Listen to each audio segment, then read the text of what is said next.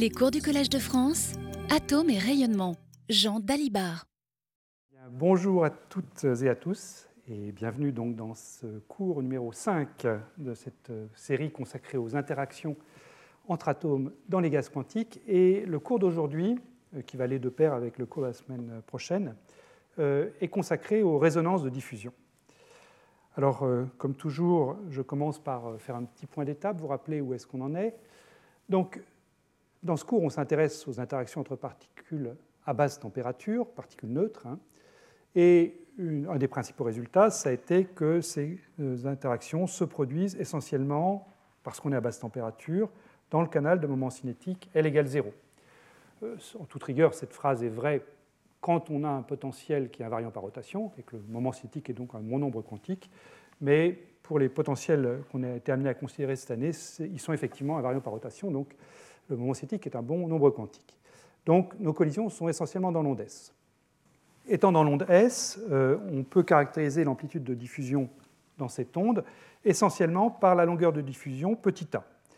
Euh, plus précisément, je vous rappelle donc la manière dont on avait mis cette amplitude de diffusion f de k, euh, où k est le vecteur d'onde de la particule relative de mes deux atomes en train de collisionner l'un avec l'autre. Eh bien, on avait mis 1 sur f de k, c'est plus simple de travailler avec 1 sur f qu'avec f, 1 sur f de k égale moins 1 sur a, est cette longueur de diffusion. Donc ça, c'est le terme dominant quand, k tend vers 0. Ensuite, le terme d'ordre 1 en k est imaginaire pur, et lui, il est universel, il est imposé par, par le théorème optique, l'unitarité de la mécanique quantique, moins ik. Et puis ensuite, vous avez des termes qui sont en k carré, k cube, qui peuvent intervenir, mais qu'on peut négliger euh, raisonnablement quand k tend vers 0.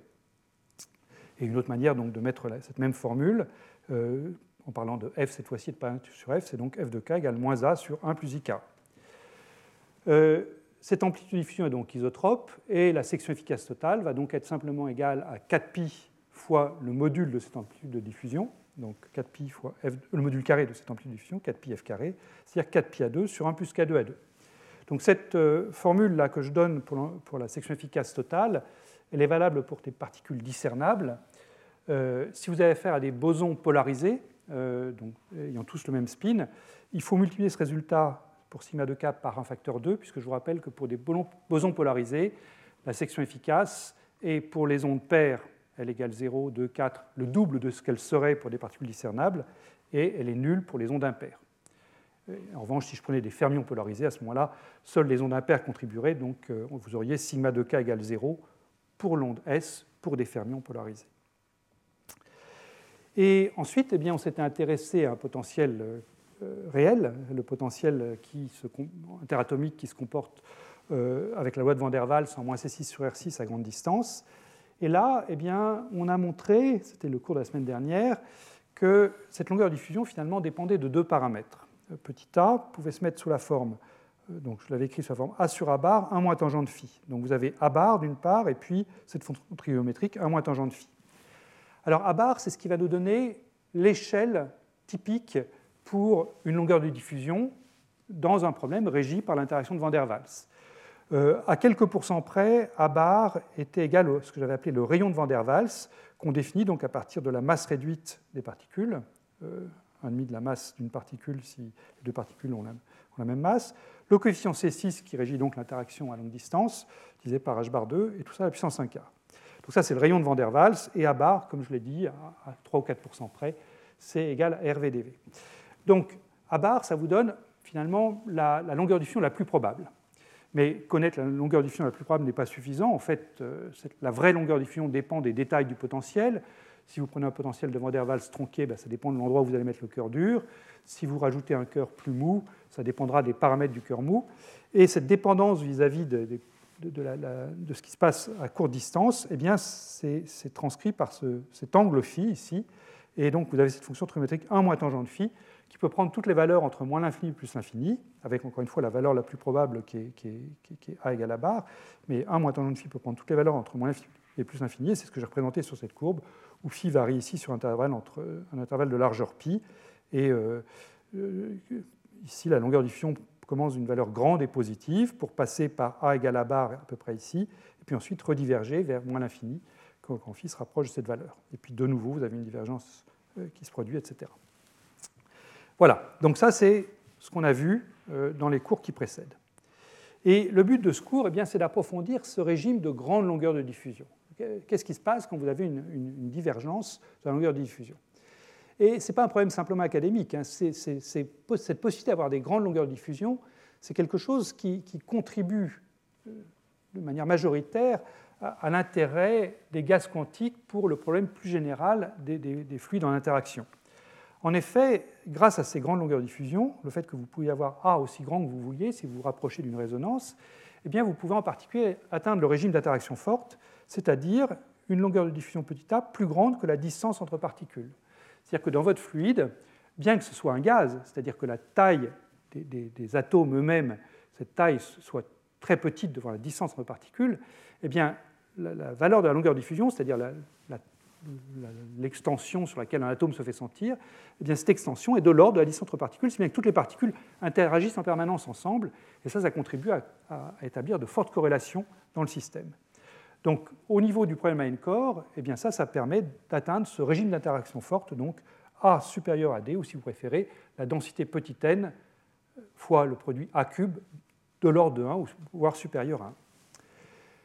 Au niveau du problème à petit nombre de corps, maintenant, je parlais du problème à, grand n corps, à grand nombre de corps juste avant. Au niveau du problème à petit nombre de corps, c'est également très intéressant parce que le fait de pouvoir avoir des grandes longueurs de diffusion petit a, euh, ça permet de réaliser des états nouveaux dans le problème à 3, à 3 corps, à 4 corps. Et je pense en particulier au problème d'Efimov, qu'on ne va pas aborder cette année, mais sur lequel je reviendrai l'année prochaine. Donc, une fois qu'on a compris que ces résonances étaient importantes, ben, il s'agit de, les, comprendre. Première chose que j'aimerais faire dans ce cours aujourd'hui, c'est comprendre comment est-ce qu'elles peuvent se manifester en pratique, comment est-ce que je peux réaliser pour l'onde S une longueur de diffusion, plus précisément sa, valeur absolue, grande devant A bar, et puis je dirais quelques mots aussi d'un équivalent du réseau de diffusion pour des ondes de L non nulles. On va se concentrer essentiellement sur, L égale 0, mais je vais quand même dire quelques mots sur les L plus grands que 0. Et puis, une fois qu'on aura compris comment elles peuvent se manifester, eh bien, on cherchera à aller un cran plus loin et, voir si on sait les induire, ces résonances. Euh, et plus généralement, si on sait accorder à volonté la, valeur de la longueur de diffusion.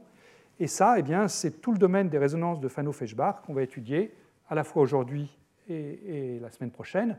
Aujourd'hui, euh, en fin de, cours, je vais essayer d'établir un modèle simple euh, qu'on approfondira la semaine prochaine. Voilà, donc le programme pour la séance d'aujourd'hui. Et je voudrais commencer par une partie qui va être assez longue, mais qui va essayer de vous faire un panorama, donc très qualitatif, hein, là il y aura peu d'équations, un panorama des résonances de diffusion pour vous montrer comment est-ce qu'on peut les classer, ces résonances de diffusion. Alors la toute première résonance de diffusion à laquelle on peut songer, c'est une résonance à une énergie nulle.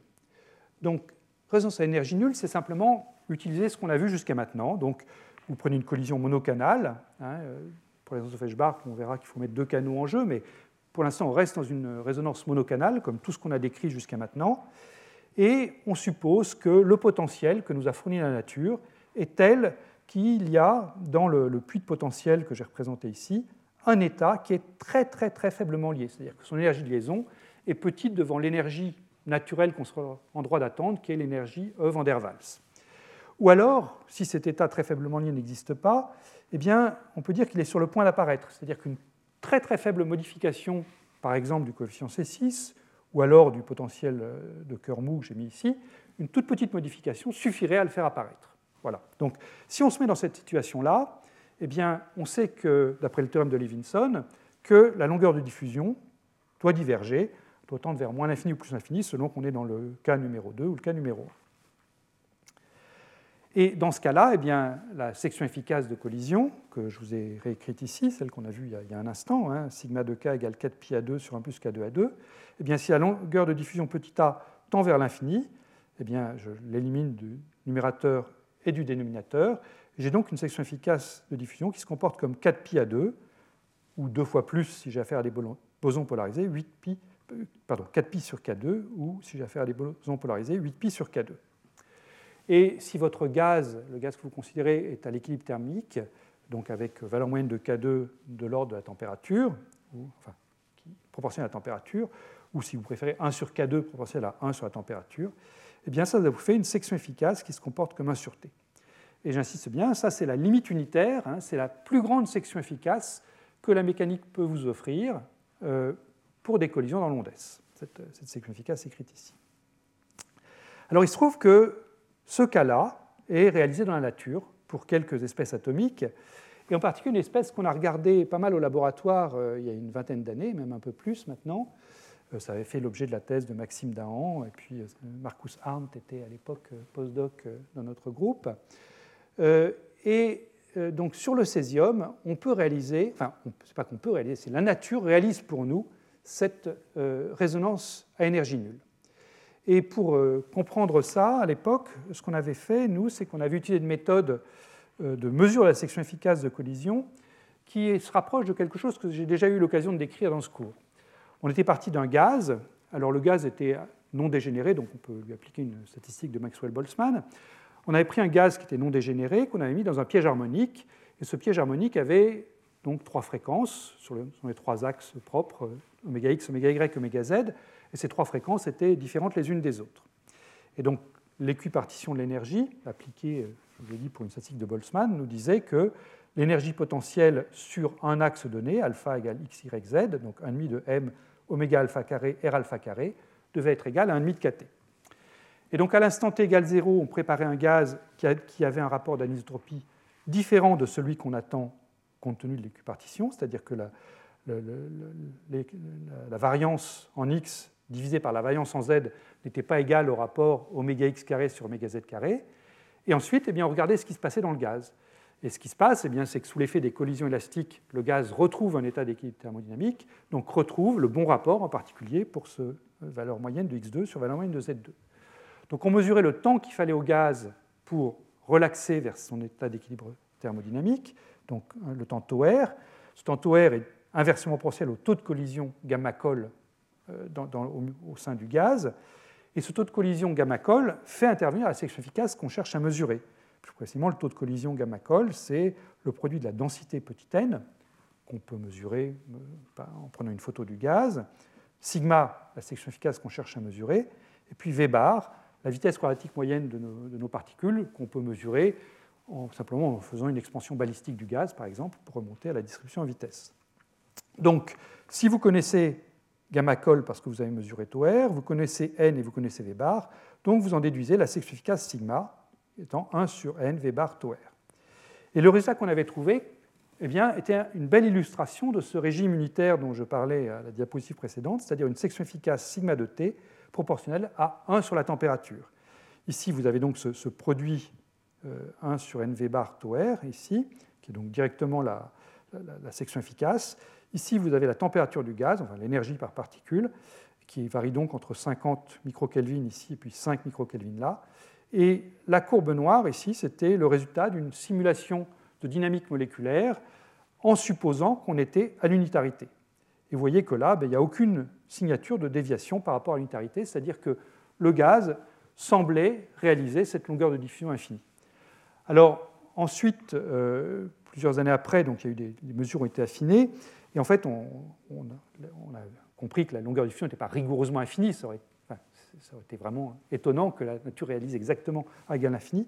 la longueur de diffusion petit a était 25 fois la longueur de diffusion à barre, la longueur de diffusion la plus probable. Ou si vous préférez, la section efficace était 625 fois, puisque c'est le carré, plus grande que la section efficace qu'on était en droit d'attendre. Donc cette courbe-là ne va pas diverger complètement jusqu'à l'infini, mais aurait saturé, si on avait pu la mesurer, à des valeurs extrêmement hautes et des températures extrêmement basses. Alors au début, on était très content. Hein. En 1997, quand on a trouvé ça, on était très content parce qu'on euh, s'est dit ah grande, grande section efficace de collision, ça, va nous, ça nous dit que le refroidissement par évaporation, qui est fondé sur la possibilité que le gaz revienne à l'équilibre thermodynamique quand on a éliminé les particules les plus énergétiques, eh bien, on s'est dit le refroidissement par évaporation va marcher très bien. Malheureusement, euh, il y a une contrepartie à cette résonance qui est que en même temps qu'on a beaucoup de collisions élastiques, celles qui thermalisent, on a également aussi beaucoup de collisions inélastiques. Et ça, ça va revenir un peu comme un leitmotiv dans, dans, ce, cours, c'est que la première signature d'une grande largeur de diffusion, c'est très souvent aussi un signal de perte. Et ça, finalement, ça se comprend assez bien. Je veux dire, on était très naïf en, 1997, mais on, est rapidement, en 1998, devenu moins naïf. Euh, quand vous avez une très grande longueur de diffusion, ça veut dire que les atomes, quand ils vont collisionner, vont passer beaucoup de temps les uns au voisinage des autres, et quand je dis au voisinage des autres, je veux dire à une distance de l'ordre de la longueur de diffusion petit a. Et quand ils sont au voisinage l'un de l'autre, eh plein de mauvaises choses peuvent se passer.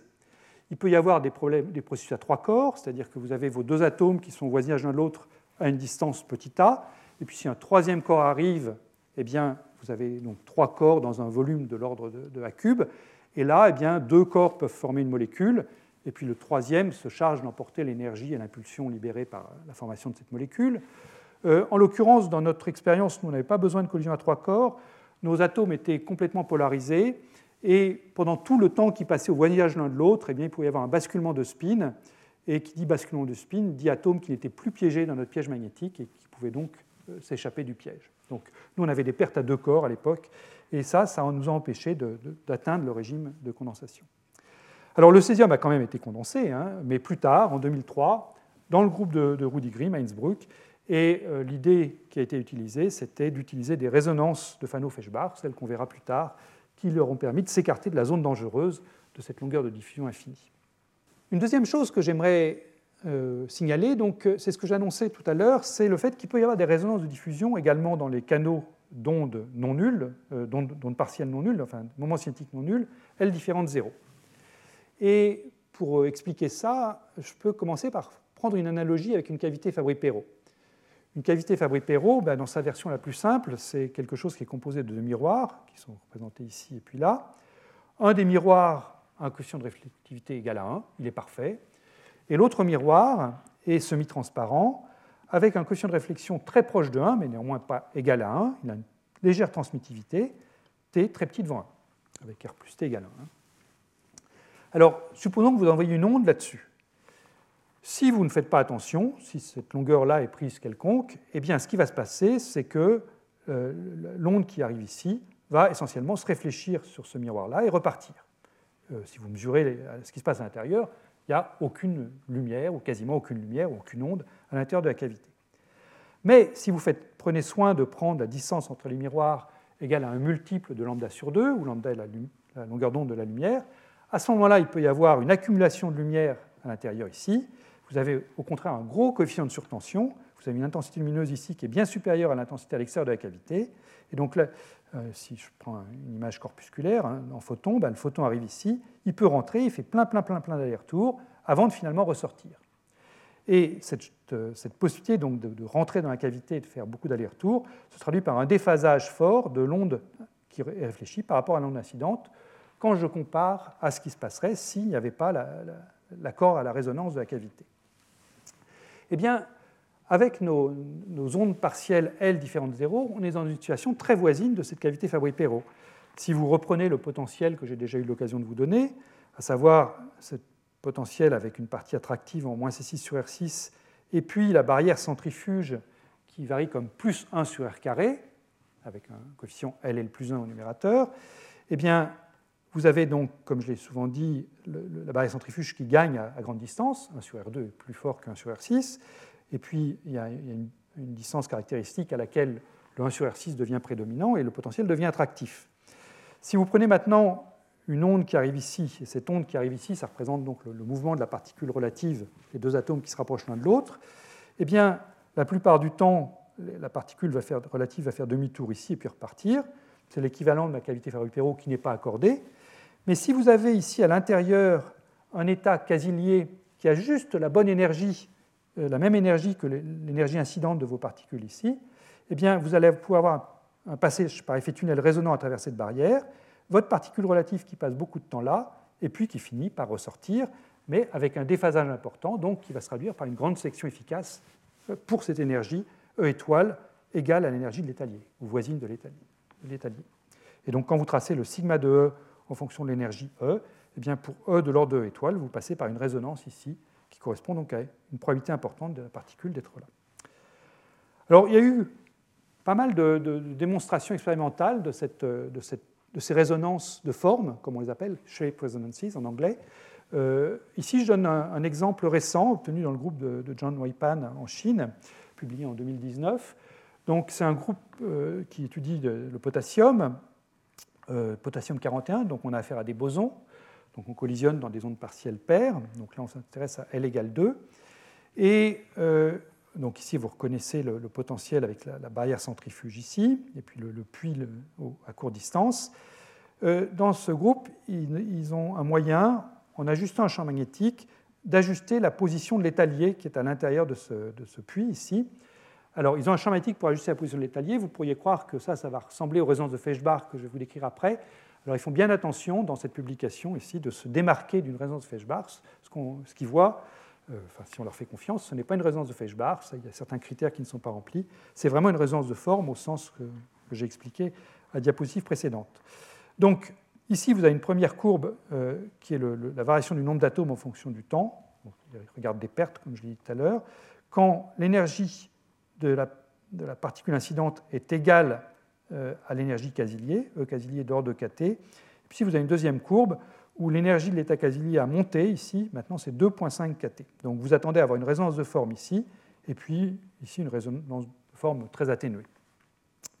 Et donc, pour regarder si ou non il y a une résonance de forme, ce qu'ils ont regardé, c'est donc les pertes, et plus précisément les pertes à trois corps, cette fois-ci, du type de ce que je décrivais tout à l'heure. Et ces pertes, donc, euh, vous les voyez ici, hein, ici il y a le nombre d'atomes tracés en fonction du temps. Donc l'aile qui est longue ici, ce sont des pertes à un corps, simplement liées au fait que le, vide euh, dans lequel le, piège d'atomes froids est placé n'est pas parfait. Donc ça, ce n'est pas, pas, ce qui est intéressant. Ce qui est intéressant, c'est les, les, pertes qu'on obtient quand la densité est élevée, donc la manière dont cette courbe démarre, ici et puis là. Et euh, le coefficient à trois corps qu'on extrait d'un ajustement de cette, de, cette, donnée expérimentale ici, vous avez un coefficient à trois corps K3 qui vaut 3,8 10-25 cm puissance 6 seconde moins 1, et dans le cas résonant. Et ce coefficient de perte à trois corps est diminué d'environ 20% quand vous passez dans le cas non résonant. Il passe de 3,8 à 3,1. Voilà. Donc, ce n'est pas spectaculaire, mais néanmoins, c'est un effet clair qui montre que quand vous n'avez pas cet euh, effet tunnel résonant qui peut se produire, eh bien, le temps que passent les particules les unes au voisinage des autres est notablement réduit, et donc les taux de perte à trois corps est également notablement réduit. Bien. Eh bien maintenant, j'aimerais en venir au, cœur de ce qui va nous occuper dans, la suite, qui sont les résonances de Fano-Feshbach ainsi nommé euh, en l'honneur de M. Fano, euh, qui a travaillé là-dessus dans le cadre de la physique atomique, et de Feshbach, qui lui s'est posé ce même problème, mais dans le cadre de la physique nucléaire. Et ce sont des résonances qui peuvent survenir quand plusieurs canaux de collision entrent en jeu simultanément. Donc on va quitter le, champ simple du monocanal pour passer euh, au cas à plusieurs, canaux, à plusieurs canaux. Pardon. Alors, euh, Fano et Feshbach ne s'intéressaient pas au gaz froid hein, à l'époque, euh, c'était dans les années 60 qu'ils ont développé cette, théorie. Et la transmission au gaz froid a été faite d'abord par Swaley euh, dans le cadre des recherches sur l'hydrogène polarisé, et puis étendue vraiment au gaz d'atomes froids alcalins et puis autres par le groupe autour de Baudouin-Ferrard au début des années 90. Donc là, je vous présente très qualitativement le principe des résonances Feshbach. On va revenir plus tard, aujourd'hui et puis euh, la semaine prochaine, sur des modulations plus quantitatives. Mais euh, pour le dire vite, donc, ce sont des résonances à plusieurs canaux, et essentiellement donc, deux canaux suffisent pour expliquer la physique, au moins qualitativement. Vous avez un canal d'entrée qui est le canal ouvert, représenté en bleu ici. Donc vos particules arrivent avec une énergie très légèrement supérieure à l'asymptote de ce canal d'entrée ouvert. Et puis vous avez un canal fermé. Donc le canal fermé, lui, il est représenté en rouge. Il a une énergie nettement supérieure à l'énergie des particules incidentes. Donc à longue distance, à grande distance entre les deux atomes, la population de ce canal fermé est nulle et on peut complètement l'ignorer. Mais ce canal fermé, bien, il a des étaliers. Et en particulier, il peut avoir un étalier appelé phi0 ici, qui peut, être, qui peut avoir une énergie très proche de l'asymptote du canal d'entrée ouvert. Et vos particules donc, qui arrivent ici peuvent non pas suivre ce canal bleu tout le temps, mais sauter, si vous voulez, vers le canal rouge, aller faire un petit tour du côté de l'étalier qui est ici, et puis finalement ressortir ce canal d'entrée. La raison pour laquelle les particules sautent du canal bleu au canal rouge est diverse. Ça peut être simplement lié au fait que les particules ne suivent pas diabatiquement ce canal-là. Ça peut être lié au fait qu'on a mis à la main un couplage entre les deux canaux, on a mis une onde qui, favorise le passage de là à là. Tous les coups sont permis, si je puis dire. Et, vous reconnaîtrez ici aussi l'analogie avec la cavité Fabry-Perot que je donnais tout à l'heure. Hein. C'est, là encore, c'est l'idée de, faire en sorte que les particules passent pas mal de temps les unes au voisinage des autres, euh, de manière résonante pour créer un déphasage entre l'onde incidente et l'onde sortante, pour comme ça favoriser une grande section efficace. Alors, l'ajustement euh, que je souhaitais faire, bien là on peut le faire. Je disais, ce serait bien de, pouvoir ajuster la, longueur de diffusion à volonté. L'ajustement, on peut le faire si vous êtes capable de bouger la position de l'étalier rouge par rapport euh, à, l'énergie asymptotique du canal bleu ici. Et ça, c'est possible, par exemple, avec un champ magnétique, si les facteurs de Landé associés au, canal fermé et au canal ouvert ne sont pas les mêmes. S'ils ne sont pas les mêmes, eh bien, si je varie mon champ magnétique, la position relative de l'asymptote du bleu et de l'asymptote du rouge vont varier, l'une par rapport aux autres. Et donc, comme ça, vous pourrez euh, ajuster la position du niveau rouge ici par rapport à l'asymptote du bleu. Et euh, on utilise, c'est traditionnel, une paramétrisation pour, pour, exprimer la longueur de diffusion au voisinage de cette résonance, qui, qui, est la suivante. on écrit A sous la forme ABG, ou BG, je le mets ici pour background, donc c'est une longueur de diffusion de fond, si vous voulez, je vais dire pourquoi dans un instant, fois quelque chose qui dépend du champ magnétique B appliqué sous la forme 1 moins B1 sur B moins B0. Donc, si le champ magnétique B est très loin de la résonance, la résonance, vous voyez tout de suite qu'elle se produit quand B égale B0. Si B est très loin devant, de, B0, plus précisément B moins B0 est grand devant B1, eh bien, je peux négliger cette chose-là, et la longueur de diffusion A est égale à A BG, longueur de diffusion de fond. C'est ce qui est représenté sur ce graphe-là, euh, donc quand vous êtes loin de la résonance, vous trouvez A égale ABG ici ou là. Et puis quand B se rapproche de B0, quand B moins B0 est de l'ordre de B1 ou plus petit, eh bien là, il y a une déviation significative. La, correction à 1 liée à cette fraction devient significative. Et à ce moment-là, eh bien, vous avez une divergence vers plus l'infini d'un côté et vers moins l'infini de l'autre. Tout dépend du signe de B1 ici. Là, sur le dessin que j'ai représenté ici, j'ai pris B1 positif. Alors B1 est souvent appelée largeur de la, de la résonance. J'ai mis des guillemets ici, j'aurais pu en mettre trois ou quatre des guillemets, parce qu'on va définir dans, la semaine prochaine ce qu'est vraiment une largeur d'une résonance de Feshbach, et c'est plus compliqué que simplement la valeur de B1. Et pour le dire franchement, cette paramétrisation-là, elle est très commode sur le plan expérimental, mais elle cache beaucoup de choses et ce n'est pas forcément la meilleure. Donc euh, euh, appelons B1 largeur pour l'instant, parce que c'est comme ça qu'on le trouve dans la littérature, mais on verra que euh, quand on veut parler d'une résonance de Feshbach large, une résonance de Feshbach étroite, il ne suffit pas de savoir si B1 vaut 1 Tesla ou 1 millitesla ou 1 microtesla, c'est plus compliqué que ça. Voilà, donc je, mets les guillemets ici pour juste vous, allumer un petit, petit, drapeau qui, se, se, mettra plus, qui deviendra plus clair plus tard. Bien, alors, un mot historique. Euh, la semaine prochaine, toujours, on verra des, expériences récentes faites sur ces résonances de Feshbach. Mais là, euh, puisque je fais un panorama de la situation, je vous donne la première observation de cette résonance de Feshbach qui a été faite au MIT dans le groupe de Von Ketterle. La même année, il y a eu des publications du groupe de Dan Heinzen, euh, du groupe de Carl Wyman, dont Dan Heinzen c'est au Texas, Carl Wyman à Boulder, et puis dans le groupe de Steve Chu à Stanford. Donc ça, tout ça, toutes ces publications datent de, sont en moins de 12 mois. Euh, la manip du MIT, donc du groupe de Wolfgang Ketterle, celle qui est ici, citée ici, est représentée là, euh, portait sur un condensat de, de Bose-Einstein de sodium, placé dans un grand champ magnétique. Hein. vous voyez le champ magnétique ici, il allait euh, près de 1000 Gauss, c'est-à-dire près de 0,1 Tesla. Et le premier signal que vous voyez, eh c'est un signal de perte d'atomes, toujours ce même critère. Quand vous avez une grande longueur de diffusion avec des bosons, ben, vous le payez au prix fort, c'est-à-dire que vous avez beaucoup de pertes inélastiques.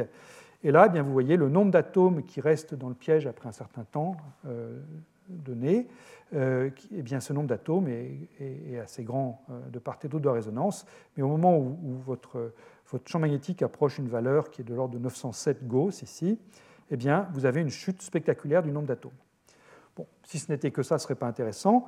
Euh, mais là, il voit aussi autre chose qui est une modification de la longueur de diffusion. Alors cette longueur de diffusion, elle est, modifiée par, elle est, pardon, elle est mesurée à partir de l'énergie d'interaction du gaz. Dans une théorie de champ moyen, euh, l'énergie d'interaction est simplement proportionnelle à la longueur de diffusion et à la densité. Et cette énergie d'interaction, elle est elle-même mesurée par expansion balistique. C'est-à-dire que vous prenez votre gaz, vous, mettez le champ magnétique à une certaine valeur, ici par exemple, et puis brusquement vous coupez le champ magnétique, le gaz va s'étaler en convertissant son énergie d'interaction en énergie cinétique, et vous regardez donc comment est-ce que le gaz s'étale, et plus vous êtes près de, la résonance ici, plus A sera grand, plus le gaz s'étalera vite. Et donc, voyant un petit calcul, vous remontez comme ça la longueur de diffusion, et vous voyez ici une longueur de diffusion qui augmente beaucoup au voisinage de résonance.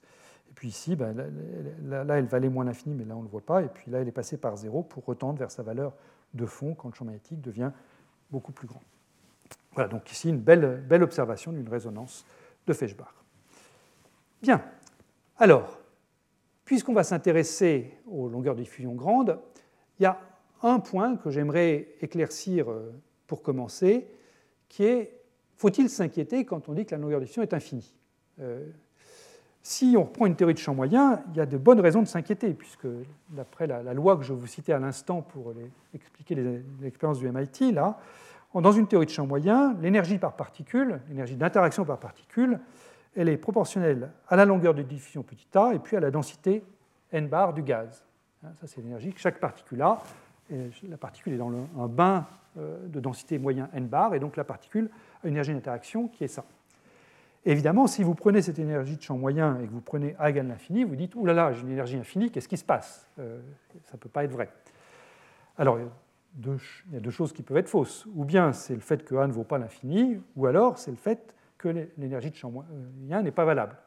Et la, la vraie réponse, c'est la deuxième, c'est que l'énergie de champ moyen n'est pas valable quand A devient infini, mais en revanche, il y a, pour le problème à deux corps, aucune singularité, enfin, aucun problème à avoir A égale plus ou moins l'infini. Et pour expliquer ça de manière un petit peu plus claire, j'aimerais développer dans le paragraphe qui va venir euh, un modèle qui avait été développé par Bush, Englert et, collaborateurs il y a une vingtaine d'années, qui est un modèle extrêmement euh, enrichissant. Euh, c'est un modèle simple, hein, c'est un modèle de deux particules qu'on va mettre dans un puits de potentiel harmonique. Isotrope de pulsation oméga. Et on va se poser la question de trouver les énergies, propres de systèmes à deux particules. Donc, problème simple, ces deux particules interagissent. Comment est-ce qu'elles interagissent? Ben, On va leur donner le moyen d'atteindre le régime à infini, puisque c'est lui qui nous intéresse.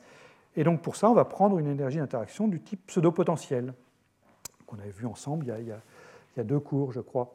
Alors, je vous rappelle ce que c'est le pseudo-potentiel. Hein. Le pseudo-potentiel, euh, c'est une manière de décrire l'interaction entre deux, particules. Euh, donc ici, petit r, c'est la variable relative R1 moins RB. Et je pose que le pseudo-potentiel agissant sur psi de R, ça me donne quelque chose qui est proportionnel à la distribution de Dirac, delta de R, avec un poids petit g qui caractérise la force de l'interaction entre les particules, et puis un terme qui permet de prendre la limite de la fonction psi de R en zéro.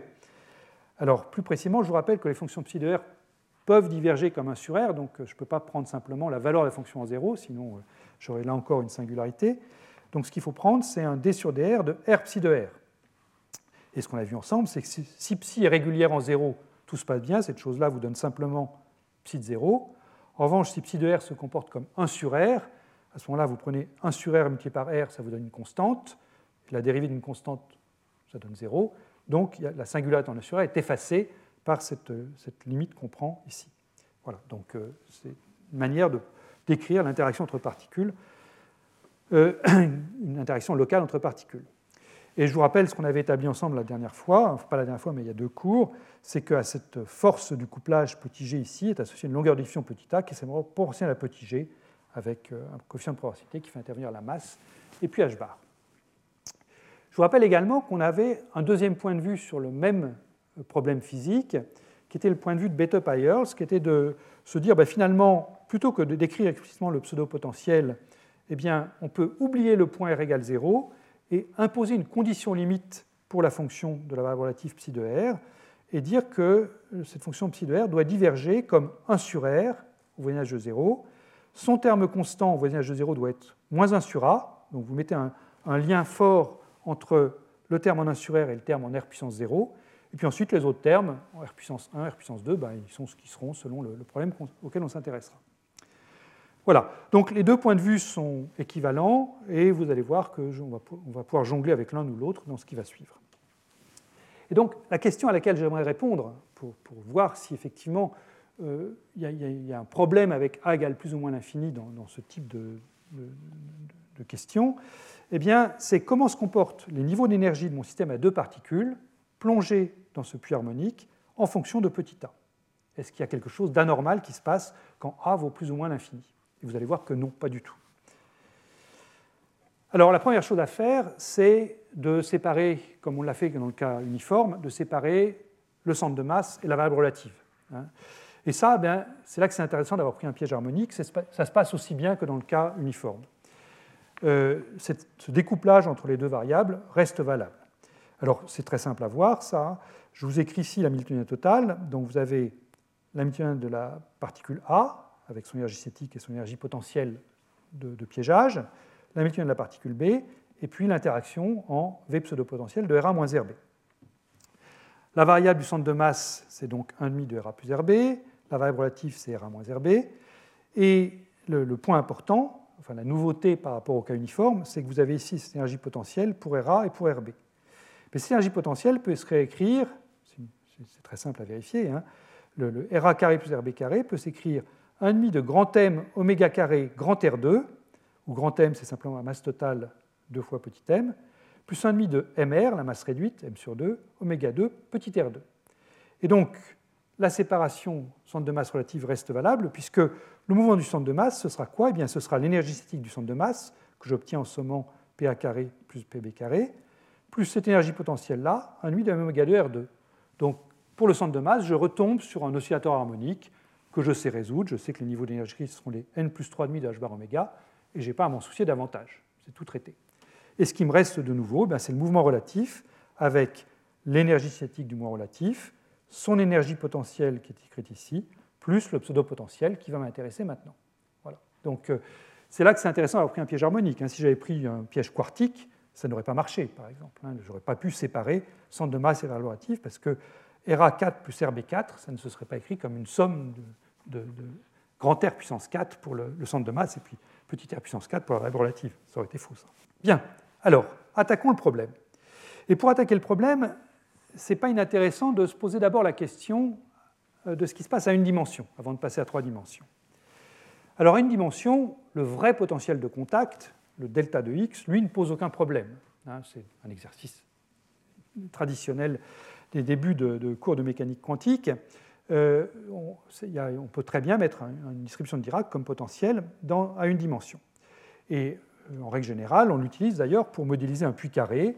Si vous prenez un puits carré dans la limite d'une profondeur de puits qui tend vers l'infini, une largeur de puits qui tend vers 0, en gardant constant le produit V0, enfin largeur fois profondeur, V0b égale constante, eh bien, cette constante petit g que vous gardez constante, c'est précisément le poids que vous mettez devant delta de x. Alors plus précisément, vous pouvez modéliser un vrai puits, c'est-à-dire quelque chose d'attractif entre les deux particules. C'est ce que je vais représenter ici en prenant un g négatif. Euh, ou alors, vous pouvez euh, modéliser au contraire une répulsion entre les, les, deux particules en prenant une barrière ici de hauteur V0 et de largeur petit b. Donc la question, c'est, dans le cas 1D, c'est de résoudre l'équation de Schrödinger qui correspond au potentiel. Donc le potentiel harmonique pour ma variable relative qu'on a vu apparaître à la diapositive précédente, plus ce g delta de x. Alors, une remarque qu'on peut faire tout de suite, c'est que ce potentiel ici est un potentiel pair. Il est inchangé si je change x en moins x.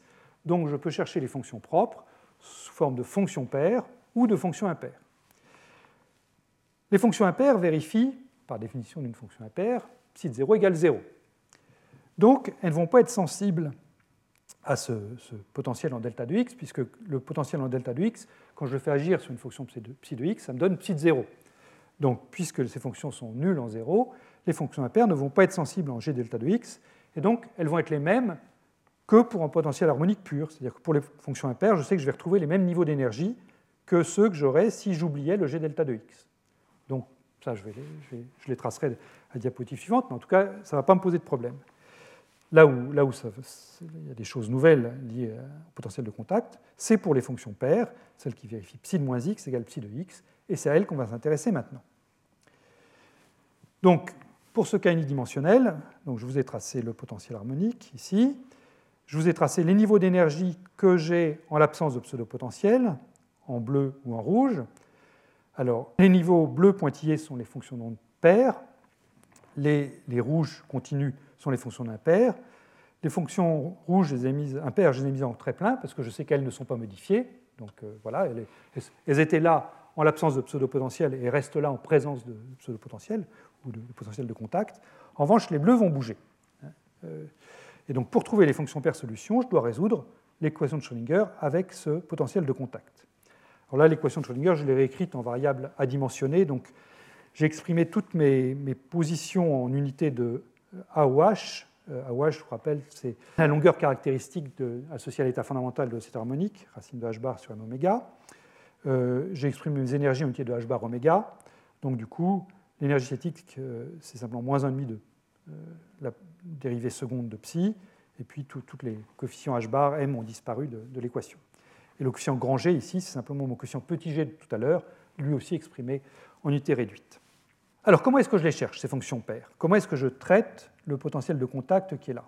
Ben, Comme je l'ai dit, ça c'est un exercice habituel des débuts des cours de physique quantique. Euh, je vous rappelle qu'une fonction d'onde psi de x est toujours continue en physique quantique, mais qu'en présence d'une distribution de Dirac, la dérivée au point où il y a la distribution peut être discontinue. Et pour trouver cette discontinuité, ben, ce qu'on fait, c'est qu'on intègre euh, cette équation euh, sur un petit intervalle centré là où il y a la distribution de Dirac. Donc en l'occurrence, on intègre autour de 0, entre 0 moins et 0 plus. L'intégrale de psi seconde me donne psi prime de 0 plus moins psi prime de 0 moins. Euh, l'intégrale de, x de psi de x donne 0, puisque psi est continu. et l'intégrale de g delta de x psi de x me donne g fois la valeur de la fonction en 0, g psi de 0. Et comme je sais que ma fonction est paire, sa dérivée première est impaire, donc je sais que psi' de 0 moins, c'est moins psi' de 0 plus. Donc finalement, j'aboutis à une condition qui me relie la dérivée de psi, la dérivée première de psi en 0, à la valeur de la fonction elle-même, avec euh, donc un fonction de proportionnalité grand G. Donc pour trouver mes fonctions paires, voilà ce que je dois faire. Je dois résoudre sur la demi-droite ouverte 0 plus l'infini, l'équation de Schrödinger sans le delta de x, puisque j'ai exclu 0 maintenant, et je dois utiliser la condition limite qui est écrite ici en 0. Et faisant ça, eh bien, j'ai résolu mon problème, puisque j'ai déjà les fonctions impaires qui sont écrites ici, et si je fais ça pour mes fonctions paires, j'aurai résolu complètement mon problème. Alors, chaque fois qu'on a une équation différentielle comme ça, la chose à faire, c'est de voir s'il n'y a pas un de nos amis mathématiciens qui s'est chargé de la résoudre pour nous. En général, c'est un mathématicien du XIXe siècle bien là, ça, confirme cette loi. Monsieur Kummer euh, a résolu ce problème, euh, donc cette équation différentielle avec cette condition limite, et donc on prend tout ce qui nous a légué comme, comme résultat mathématique, et on trouve comme ça donc les énergies des fonctions paires. Alors, les voilà qui sont tracées. Donc ce que j'ai tracé ici, c'est donc les énergies, toujours en unité de h bar oméga, en fonction de ce coefficient grand G, qui peut être donc négatif, nul ici, quand il est nul, c'est le cas sans interaction, et puis positif là. Donc négatif, je vous rappelle, ça correspond à une attraction entre les particules, et positif, ça correspond à une répulsion entre les particules. Et puis donc ici, les particules n'interagissent pas. Alors la première chose que vous voyez, c'est quoi? Enfin, la première chose, la chose à l'ordre zéro, c'est que les traits rouges qui sont ici, qui sont donc les états impairs, eux, ils, ne bougent pas en fonction de G, mais ça, c'est ce que j'avais déjà annoncé. Euh, les, états impairs ne voient pas la distribution de Dirac. Hein. La première chose que vous voyez qui est intéressante, qui est nouvelle, c'est le trait bleu ici, qui est le plus bas, c'est l'état fondamental. Voilà, donc ce que vous voyez, c'est que l'état fondamental ici, ben, il est abaissé quand G est négatif, et puis il monte quand G est positif. Euh, si vous voulez regarder ça de plus près, si vous, euh, en arrière, voilà. si vous regardez de plus près au voisinage de G égale 0, euh, ce que vous voyez, donc, c'est que vous retrouvez ici, en G égale 0, les états non perturbés, c'est normal. Hein. Ici, vous avez le 1,5 de h bar oméga, le 3,5, c'est l'état impair non perturbé. Ici, vous avez une fonction paire, mais non perturbée, parce que j'ai pris G égale 0, donc 5,5, euh, etc. Donc, ici, c'est la partie attractive. Donc, l'état fondamental plonge parce que mes particules s'attirent de plus en plus quand petit g devient de plus en plus négatif. Et puis, dans cette partie-ci, au contraire, eh j'ai un état fondamental qui, augmente, qui est au-dessus de ce que j'aurais en l'absence d'interaction. C'est normal, les particules se repoussent, donc l'état fondamental est monté vers le haut. Euh, incidemment, ce que vous trouvez ici, c'est que quand, quand, G tend vers l'infini, ici, la position de, l'état fondamental, qui est un état pair, se rapproche de l'état impair, du premier état impair excité. Ça, ça se comprend assez bien Euh, si je vous trace les fonctions d'onde, donc la fonction d'onde ici qui correspond au premier état excité, ben, euh, comme vous le savez sûrement, c'est la première fonction de Hermite, c'est un x fois une gaussienne, donc c'est quelque chose qui ressemble à ça. Et puis, si vous regardez l'état fondamental correspond à ça quand vous avez une très forte répulsion euh, entre les particules, eh bien voilà, c'est quelque chose qui, vous impose une dérivée euh, importante en zéro avec une fonction qui est pratiquement nulle. Donc c'est quelque chose, si je le trace, qui va ressembler à ça. La même gaussienne qui doit s'annuler ici, ou presque, puis qui repart comme ça. Et ces deux fonctions, donc la fonction bleue, c'est simplement la valeur absolue de la fonction rouge, à la limite où g est envers l'infini, et donc elles ont la même énergie quand vous vous limitez à la, demi-droite, 0 plus l'infini. Voilà, donc euh, ce n'est pas, étonnant que euh, vous ayez cette convergence entre l'état rouge non affecté par la distribution de Dirac et puis l'état bleu fortement affecté, au point que la, densité de probabilité doit quasiment s'annuler en zéro. Bien. Donc maintenant qu'on a compris comment ça se passe à 1D, on va passer au cas 3D. Et, vous allez voir que les maths sont exactement les mêmes, mais la physique est radicalement différente. Alors le cas 3D, quand vous êtes dans un potentiel harmonique isotrope, et si vous n'avez pas d'interaction, ben ça c'est très simple à traiter. Les énergies sont simplement, la, vous pouvez décomposer votre mouvement selon les trois axes x, y, z. Donc les énergies, ce seront simplement la somme des nx plus 1,5, ny plus 1,5, nz plus 1,5 fois h bar oméga. Donc vos énergies seront les nx plus ny plus nz plus 3,5 de h bar oméga.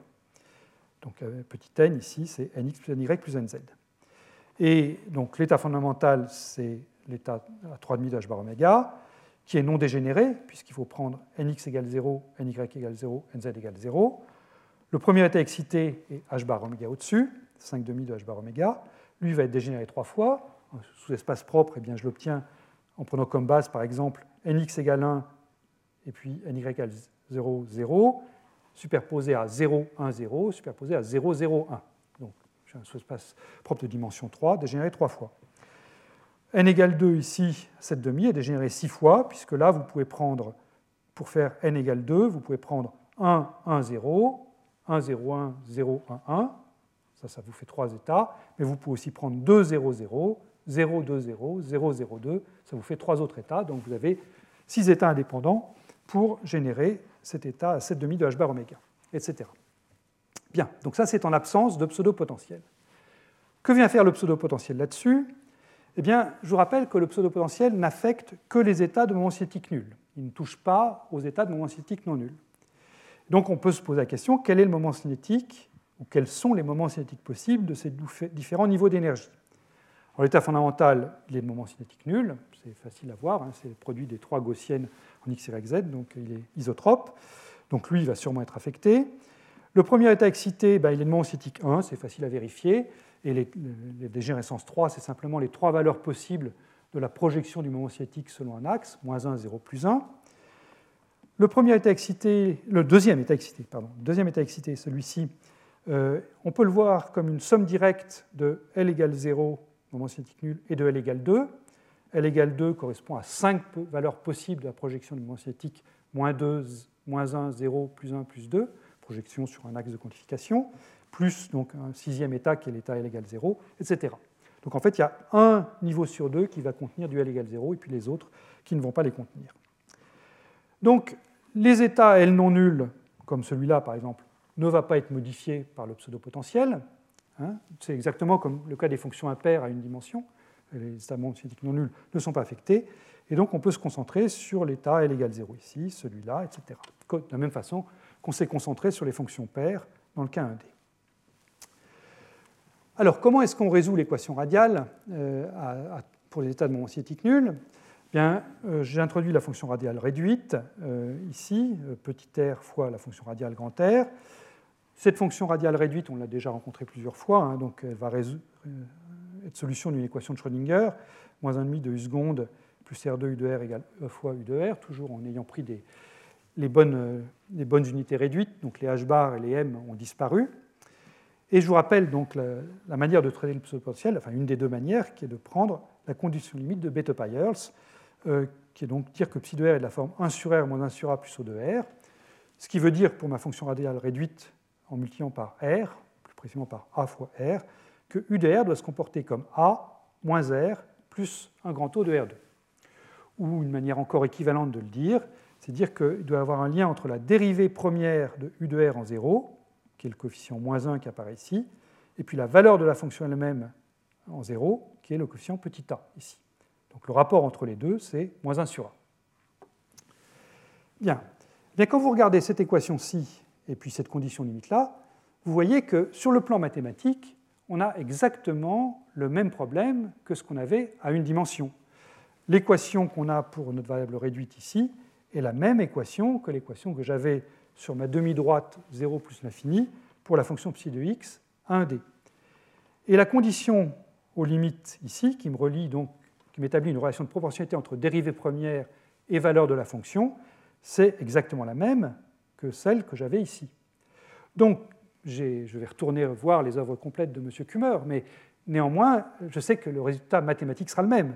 C'est-à-dire que je pourrais, en faisant la substitution grand G égale moins 1 sur A que j'avais euh, par rapport au résultat que j'avais tout à l'heure, je vais retrouver exactement les mêmes niveaux d'énergie. D'accord? Donc j'insiste bien sur la substitution, grand G égale moins 1 sur A. Donc il y a un signe moins, ça c'est simple, ça va inverser l'axe des X, mais euh, c'est aussi le A passe au dénominateur. Hein, attention, ce n'est pas, pas anodin. Voilà. Donc faisons cette substitution. Et voilà ce qu'on trouve. Donc j'ai remplacé G par moins 1 sur A. Donc j'ai inversé euh, l'axe des X, hein, alors que cette chose-là plongeait tout à l'heure vers la gauche, et eh bien maintenant ça plonge vers la droite. Et surtout, j'ai moins 1 sur A ici. Et les énergies, en l'absence de perturbation, qui dans le cas 1D euh, était 1,5 de h bar oméga, 3,5, 5,5, maintenant comme je suis à 3D, l'énergie du fondamental en l'absence d'interaction, c'est 3,5 de h bar oméga, c'est ce trait pointillé ici. Et puis ici, vous avez euh, l'état excité euh, de L égale 0, 7,5, puis le deuxième état excité de L égale 0, 11,5. Voilà, donc ça, c'est les pointillés qui vous disent ce qui se passe en l'absence d'interaction. Donc qu'est-ce qu'on voit là? Eh bien, On voit que l'état fondamental représenté en bleu, il est cette fois-ci toujours, toujours, quel que soit le, le signe de 1 sur A, il est toujours plus bas que l'énergie de l'état en l'absence d'interaction. Donc, la première morale de cette histoire, il va y en avoir toute une série de morales, hein, mais la première morale de cette histoire, c'est que le pseudo-potentiel est toujours attractif, puisqu'il abaisse toujours l'énergie de l'état fondamental. Alors, deuxième chose qu'on peut regarder, c'est comment est-ce que je fais, qu'est-ce que je dois faire sur le pseudo-potentiel pour retrouver le, cas sans interaction? Eh bien là, on voit, la réponse tout de suite. Pour retrouver le cas sans interaction, ce qu'il faut que je fasse, c'est que je prenne cette limite a tendant vers moins l'infini, pardon, 1 sur A, 1 sur A tendant vers moins l'infini, donc A tendant vers 0 moins. Si A tend vers 0 moins, eh bien là, à ce moment-là, je vais retrouver mon pointillé ici. Voilà, c'est 0 moins, hein, pas 0 plus, 0 moins. Autre chose, et en fait c'est cette question qui a motivé ce grand détour par ce, modèle de, Bush, Englert et, coworker et, et collaborateurs, c'est ce qui se passe au voisinage de A égale l'infini, ici. Est-ce que j'ai une singularité? Ben, Absolument pas. Vous voyez, mon état fondamental ou mon premier état excité n'a aucune singularité quand 1 sur A passe de 0 moins à 0 plus, c'est-à-dire quand A passe de moins l'infini à plus l'infini. J'avais une singularité en théorie de champ moyen, mais quand je fais une résolution exacte de mon problème, j'ai absolument rien qui se passe d'anormal. Hein. La courbe est parfaitement continue, ses dérivés sont continues, tout se passe bien. Hein. Il n'y a, aucune singularité. Et puis maintenant, on va aller regarder ce qui se passe de ce côté-ci, donc du côté 1 sur A qui devient très grand, donc euh, A qui tend vers 0 Donc qu'est-ce que je peux dire à ce moment-là? Eh Bien quand A tend vers 0 je vois que j'ai une énergie qui plonge vers, moins l'infini. Et là, ce que je fais simplement, c'est que je retrouve l'énergie de l'étalier qu'on avait trouvé pour le pseudo-potentiel euh, dans le cas où mes deux particules euh, bougeaient dans l'espace libre. Alors je l'ai remise ici d'ailleurs, cette énergie en, pointillé rouge. Et euh, ce qu'on voit, c'est qu'en très bonne approximation, ici, on retrouve cet, étalier. Alors c'est une approximation seulement, parce qu'il y a aussi le potentiel harmonique qui joue un petit rôle dans la position du niveau d'énergie. Mais quand l'énergie de l'étalier est très grande en valeur absolue devant h bar oméga, eh bien en très bonne approximation, l'énergie de l'étalier est la même que je sois dans un piège harmonique ou que je sois dans l'espace libre. Donc, à la limite A plus l'infini, pardon, 1 sur A plus l'infini, donc A tend vers 0 plus, on retrouve cet étalier. Et puis, une dernière chose que je voudrais signaler, parce qu'on le voit souvent dans la littérature, c'est ce qui se passe donc si on veut quand même retrouver un gaz comment faire si on veut retrouver un gaz qui en interaction légèrement répulsive, donc une énergie qui est, légèrement supérieure à l'énergie du fondamental Eh bien, ce qu'il faut faire, c'est aller regarder cette première branche excitée. Si je regarde la branche excitée qui est ici, là, j'ai une énergie qui est très légèrement supérieure au 3,5 de h bar oméga, c'est-à-dire l'énergie du fondamental en l'absence d'interaction. Et très souvent, on parle de cette branche comme étant donc une branche répulsive. Euh, c'est effectivement le moyen de retrouver, dans ce modèle exact de particules, euh, ce que vous avez pour un, condensat de Bose-Einstein à longueur de diffusion positive avec une énergie de champ moyen euh, donc, proportionnelle à n fois la longueur de diffusion. Eh bien, c'est cette branche-là en fait, qu'il faut considérer si on veut se raccorder à cette théorie de champ moyen. Mais attention, ce qu'on voit bien clairement ici, c'est que dans le cadre de pseudo-potentiel, cette branche est une branche excitée, ce n'est pas l'état fondamental du système, et si vous avez un troisième corps ou n'importe quoi qui, peut emporter de l'énergie, eh cet état-ci peut relaxer vers l'état fondamental, euh, donc en formant un, dimère fortement lié, et puis le troisième corps qui emporte l'énergie relâchée. Voilà. Donc voilà ce que je voulais dire sur cette, euh, euh, possible singularité en A égale plus ou moins l'infini, eh bien, il n'y a pas d'inquiétude à avoir, au moins dans le cadre du problème à deux corps. Voilà. Donc ça, ça termine les deux premières parties qui, je vous rassure, étaient prévues pour être beaucoup plus longues que les deux suivantes, qui vont donc maintenant être euh, modélisées de manière plus quantitative, les résonances de Fano-Feshbach, maintenant qu'on sait un petit peu sur, sur quel terrain on va pouvoir jouer. Et je voudrais encore faire un préliminaire avant d'attaquer la résonance de Fano-Feshbach. Ce préliminaire, c'est la notion de potentiel séparable, qui est une notion qui est très peu enseignée dans les cours de, mécanique quantique et qui, malgré tout, je trouve, est très intéressante. C'est une notion qui a été développée par M. Yamaguchi en 1954. Yamaguchi est un, grand physicien nucléaire qui a joué un rôle important au tout début du CERN. Et donc, comme vous allez le voir, c'est un, exemple de problème exactement soluble en physique quantique. Et comme il n'y en a pas tant que ça, eh bien, ça mérite d'être d'être popularisé, je trouve. Donc, d'abord, qu'est-ce que c'est qu'un potentiel séparable dans le sens de, Yamaguchi? Donc, euh, pour ça, je vais faire le, discriminer par rapport à un potentiel local. Donc, en règle générale, euh, on étudie donc des problèmes à une particule, ou pour la particule relative pour le problème à deux corps, qui sont du type énergie cinétique, Hamiltonien égale énergie cinétique, plus le potentiel d'interaction, P de R. Un potentiel local, ce qui est le cas usuel de la physique quantique, c'est de dire que vous avez un potentiel V ici, qui, quand vous prenez ces éléments de matrice entre un bras R, un bras position R et puis un quête position R', vous donne quelque chose qui est proportionnel à la distribution de Dirac delta de R moins R', fois V de R, qui est donc la valeur du potentiel au point R. En d'autres termes, ça veut dire que quand vous faites agir V sur psi et que vous regardez le résultat en point de vue position, donc vous multipliez par le bras R à gauche, eh bien, vous mettez une relation de fermeture euh, intégrale de ket bras R' ici entre V et psi, et avec la distribution de Dirac delta de R moins R', ça vous donne V de R psi de R. C'est ce qu'on fait tous quand on écrit donc une équation de Schrödinger. Un potentiel séparable, au sens de Yamaguchi, eh bien, ça consiste à faire la chose suivante.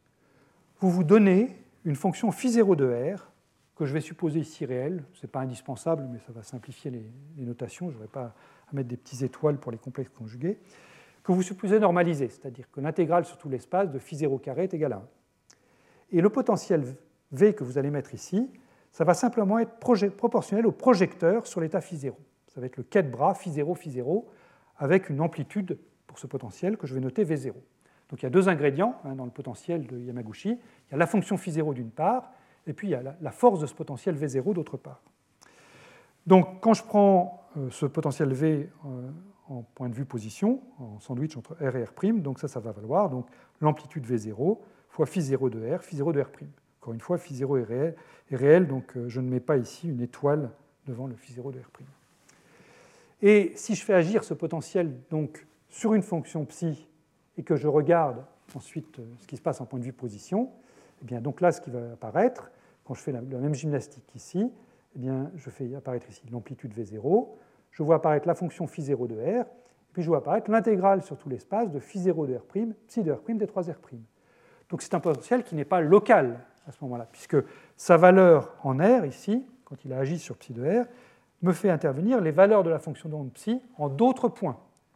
Euh, ça peut être des points relativement bien localisés si ma fonction phi0 est bien localisée, ou ça peut être des points qui vont chercher assez loin, si phi 0 est très étendu. Là, c'est à, ma convenance, tout dépend de la fonction phi 0 que je vais me donner. Voilà.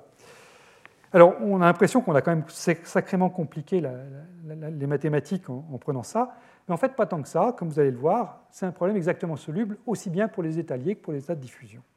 Et je vais le faire pour les états liés. Euh, pour les états de diffusion, c'est fait dans les notes manuscrites, mais je ne vais pas le faire ici euh, sur les diapositives. Donc comment est-ce qu'on cherche les états liés d'un potentiel séparable? Ben, Donc on écrit l'équation de Schrödinger pour une certaine énergie, et comme je cherche un état lié, je vais prendre une énergie négative. Donc je vais chercher mon énergie sur la forme moins h bar de kappa carré sur deux fois la masse réduite. Donc j'ai mon énergie cinétique, qui elle est inchangée, moins h bar carré sur 2 Laplacien, plus le potentiel qu'on a vu juste à la diapositive précédente, hein, avec ce terme non local ici, égale E psi de R. Comment est-ce qu'on s'y prend?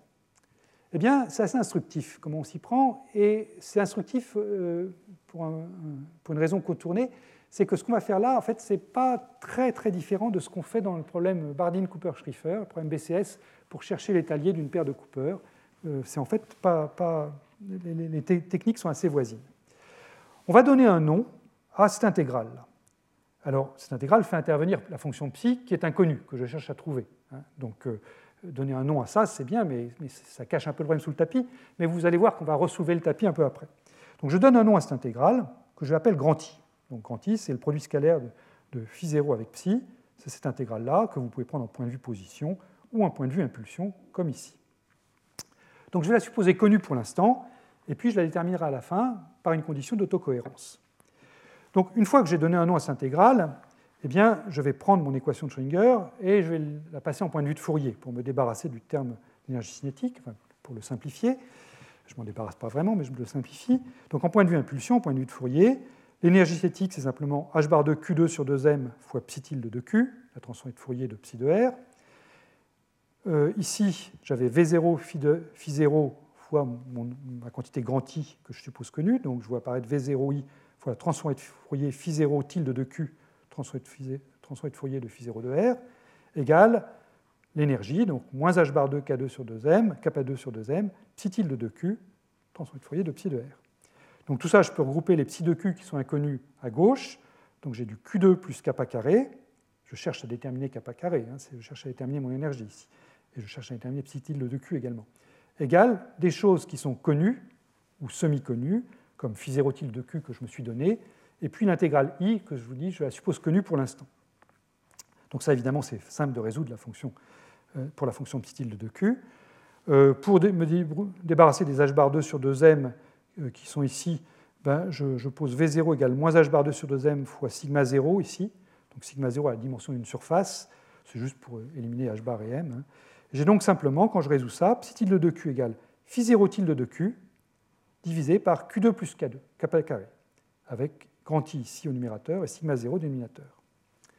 Donc, j'ai résolu mon problème, au moins si je connais grand I, j'ai résolu mon problème, puisque je connais la transformée de Fourier de l'état lié, psi tilde, en fonction de la transformée de Fourier de ce que je me suis fixé, à savoir phi 0 tilde, ma fonction phi 0, et puis sigma 0, qui est donc directement relié au potentiel V0.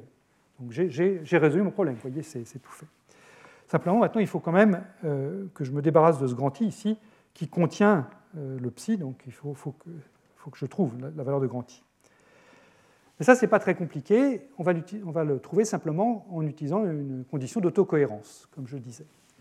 Donc, je vous ai rappelé le résultat auquel on vient d'arriver, psi tilde de q égale phi 0 tilde de q sur q2 plus kappa carré, avec un grand I ici. Et grand I est lui-même défini comme étant l'intégrale de phi 0 tilde de q', psi tilde de q' des 3 q'. Donc pour déterminer le, grand I, ce que je vais faire, c'est que je vais donc simplement prendre mon équation qui est ici, je l'entoure, je vais la prendre ici, et puis je vais l'intégrer, je vais la multiplier par phi 0 étoile de Q, je vais l'intégrer sur Q, je mets le 1 sur 2 pi cube aussi pour avoir tout, et donc là, qu'est-ce que je vais obtenir quand je fais ça? Eh bien, à gauche, je vais obtenir donc 1 sur 2 pi cube, l'intégrale de phi 0, phi 0 étoile, fois psi. Mais ça, c'est simplement grand I. Donc c'est ce que j'ai écrit ici, j'obtiens grand I à gauche. Et puis à droite, qu'est-ce que j'obtiens? Eh J'obtiens grand I sur sigma 0, que j'ai remis ici. J'ai le 1 sur 2 pi cube qui était ici, qui vient se mettre là. Et puis là, j'ai multiplié par phi 0 étoile le phi 0 du numérateur, donc j'ai module de phi 0 carré, divisé par Q2 plus kappa carré. Donc j'ai grand I égale grand I fois quelque chose. Alors de deux choses l'une, ou bien grand I est nul, ou bien je peux simplifier par grand I.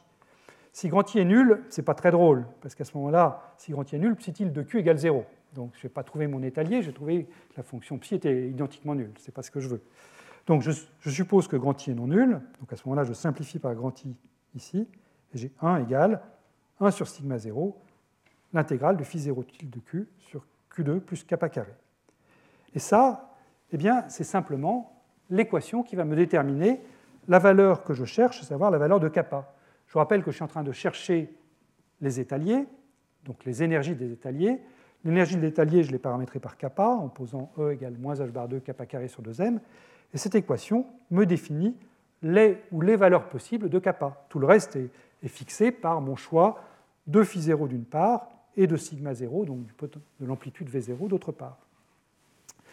Et ça, ben, on se convainc facilement que c'est une solution qui a au plus une équation. Parce que si vous regardez bien le membre de droite ici, c'est une fonction de kappa, donc, qui est une fonction décroissante, puisque kappa intervient sous forme de kappa carré au dénominateur ici. Donc plus kappa est grand, plus mon dénominateur sera grand, donc plus mon intégrale va être, petite. Donc là, de deux choses l'une, hein, si je vous fais une petite résolution graphique, euh, si je trace donc la valeur 1 ici, qui est la, chose que j'ai à gauche, eh bien cette fonction-ci, si je l'étudie, si elle est comme ceci, c'est-à-dire si sa valeur pour kappa égale 0 est plus grande que 1, j'aurai une solution qui sera la valeur de kappa que je cherche. Là, j'ai tracé cette intégrale-là, je l'ai appelée i kappa, disons. Euh, je tracé ici i kappa. Euh, si elle est part plus grande que 1 pour kappa égale 0, bah, tout va bien, j'aurai une solution. Et puis si au contraire elle part en dessous de 1, elle part comme ça, bien là, je n'aurai pas de solution. Voilà. Donc, le problème est résolu. Il faut calculer la valeur de cette intégrale. Euh, et, si on vous a donné une fonction phi 0 de q et, un sigma 0, ben vous avez tout pour le faire. Voilà. Donc, on peut comme ça trouver complètement les étaliers. Vous voyez, ce n'est pas très compliqué à faire. Alors, ce qu'on a fait pour les étaliers, on peut aussi le faire pour les états de diffusion. Je ne vais pas le faire en détail parce que ça va ressembler beaucoup à ce qu'on va être amené à faire pour les, pour, les résonances de Fleischbach. Donc euh, là, j'esquisse juste la manière de le faire, et encore une fois, c'est fait dans les notes euh, si vous voulez en savoir plus. Donc comment est-ce qu'on trouve les états de diffusion pour un potentiel séparable? Là encore, c'est un problème exactement soluble. On part de l'équation de Lippmann-Schwinger qu'on a vue ensemble plusieurs fois, euh, qui consiste donc à chercher les états associés à une onde plane petit k, état que je vais écrire psi k, et cet état, ben, je vous rappelle à quoi il ressemble, c'est d'abord l'onde plane, et puis ensuite 1 fois la fonction de Green, enfin l'opérateur de Green associé à l'énergie cinétique, le potentiel V, fois la fonction psica que je cherche. Je rappelle que l'équation de Badfinger est une équation implicite. Vous avez psica qui intervient à gauche et à droite. Le potentiel V est celui de Yamaguchi, donc c'est V0 fois le projecteur sur l'état phi 0. Et donc là, encore une fois, je vois apparaître V0, l'intégrale qui est le produit scalaire psi0 fois psi-k, que j'appelle grand I et que je cache momentanément sous le tapis et que je trouverai un petit peu plus tard par une condition d'autocohérence. Et puis ensuite, mon, ma fonction psi0, enfin mon état psi0, sur lequel je dois faire agir cette fonction de Green, E moins H0 plus I0 plus. Et ça, ben, je vais savoir le faire puisque je connais la fonction phi0, elle m'est donnée depuis le départ. Donc, euh, si vous voulez avoir des choses plus concrètes, vous pouvez écrire ça en point de vue position. Hein. Euh, donc, psi devient psi de R. L'onde plane, c'est puissance i k scalaire R. C'est ce que j'ai représenté par cette, euh, cette raie rouge ici. Et puis ici, vous avez V0i. Et ce que vous faites apparaître ensuite, quand vous passez en point de vue position, c'est donc la fonction de Green G0 de R moins R', phi 0 de R', D3 R'. Et donc, si vous vous demandez ce que vaut cette, ce psi de R en un point lointain ici, voyez que ce que cette chose-là, cette intégrale va faire apparaître, c'est la valeur, enfin ça va faire contribuer des points R' où la fonction phi0 de R' prend des valeurs significatives. Voilà. Et comme phi0 est imposé depuis le départ, eh là maintenant il n'y a, presque plus rien d'implicite. La seule chose implicite, c'est la valeur de grand I qui est ici. Mais, tout ça se calcule aisément. Donc, euh, si vous voulez aller au-delà de ça, je vous rappelle comment on fait. Hein. Qu'on fait, c'est qu'on prend cette fonction G0 de R'. Je vous rappelle qu'elle est à peu près égale quand R est très loin de cette zone euh, des R' significatifs. C'est à peu près égal à e puissance IKR sur R fois e puissance moins I KF scalaire R'. Donc, ce que vous voyez apparaître ici, le, e puissance IKR sur R, il sort de l'intégrale. Euh, c'est donc l'onde sphérique divergente qui, est représentée par, ces, traits-là. Euh, et puis vous voyez apparaître euh, e puissance moins i kf scalaire r' fois phi 0 de r'. Ça, c'est rien d'autre que la transformée de Fourier de phi 0 au point kf. Alors, pour simplifier, je vais supposer que phi 0 est à symétrie sphérique. Donc, sa transformée de Fourier dépend que du module de k. Et le fait de supposer que phi 0 est à symétrie sphérique, ça veut dire donc que comme l'amplitude de diffusion ne dépend que du module de K, puis j'ai de la diffusion dans l'onde S seulement, je retrouve cette, simplification que l'onde S contribue, qui est ce qui, m'intéresse pour modéliser les collisions froides. Donc j'ai l'amplitude de diffusion, donc, qui est simplement le coefficient qui est en face de puissance IKR, donc c'est le V0i qui est là, et puis cette transformée de Fourier phi 0 tilde de K, avec toujours des, masses et des h bar qui interviennent. Voilà.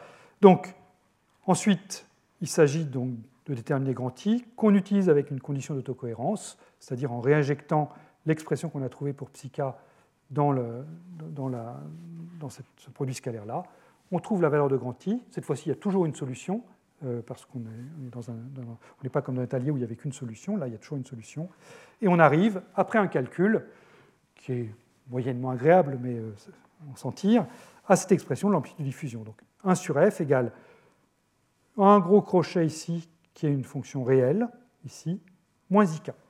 Et ça, c'est donc, j'insiste bien, un résultat exact qui ne fait intervenir que la variable petit k, donc le, moment que vous avez considéré pour votre collision, phi 0, la fonction que vous êtes fixée, ou sa transformée de Fourier, et puis son intensité V0 qui intervient plutôt par l'intermédiaire de ce sigma 0 que j'ai mis ici euh, pour, pour éliminer les h bar et les masses. Alors qu'est-ce que je peux dire à propos de ça? Eh bien, on est content parce qu'on a la bonne partie imaginaire. Toujours bien de vérifier ça à la fin du calcul. Euh, le théorème optique est bien satisfait. Et puis ben, la partie réelle, elle est ce qu'elle est. Je vous répète qu'elle est exacte, elle est valable quel que soit k. Et vous pouvez prendre sa limite k tendant vers 0. Et ça, ça vous donne la longueur de diffusion pour le problème qui vous intéresse. Bon, donc voilà ce que j'ai voulu dire sur les potentiels séparables. J'ai fait ce détour par les potentiels séparables parce que dans ce que je voudrais maintenant vous présenter, à savoir ce modèle simple de résonance de Fano-Feshbach, eh je vais utiliser le potentiel séparable dans un modèle à deux canaux. Donc, euh, plutôt que de le, regarder déjà d'emblée dans un problème à deux canaux, je vais montrer comment, quand on a un seul canal, c'est vraiment très simple de s'en sortir. Bien, alors attaquons ce modèle, et rassurez-vous, ça ne va pas durer longtemps. Je veux juste poser les bases du modèle, aboutir à son résultat mathématique principal, et puis la semaine prochaine, on en tirera toute la substantifique moelle et on mettra de la, physique autour. Donc, comme, j'ai eu l'occasion de le dire, comme vous le savez, une résonance de Feshbach, c'est un problème à deux canaux, avec un canal ouvert et un canal fermé.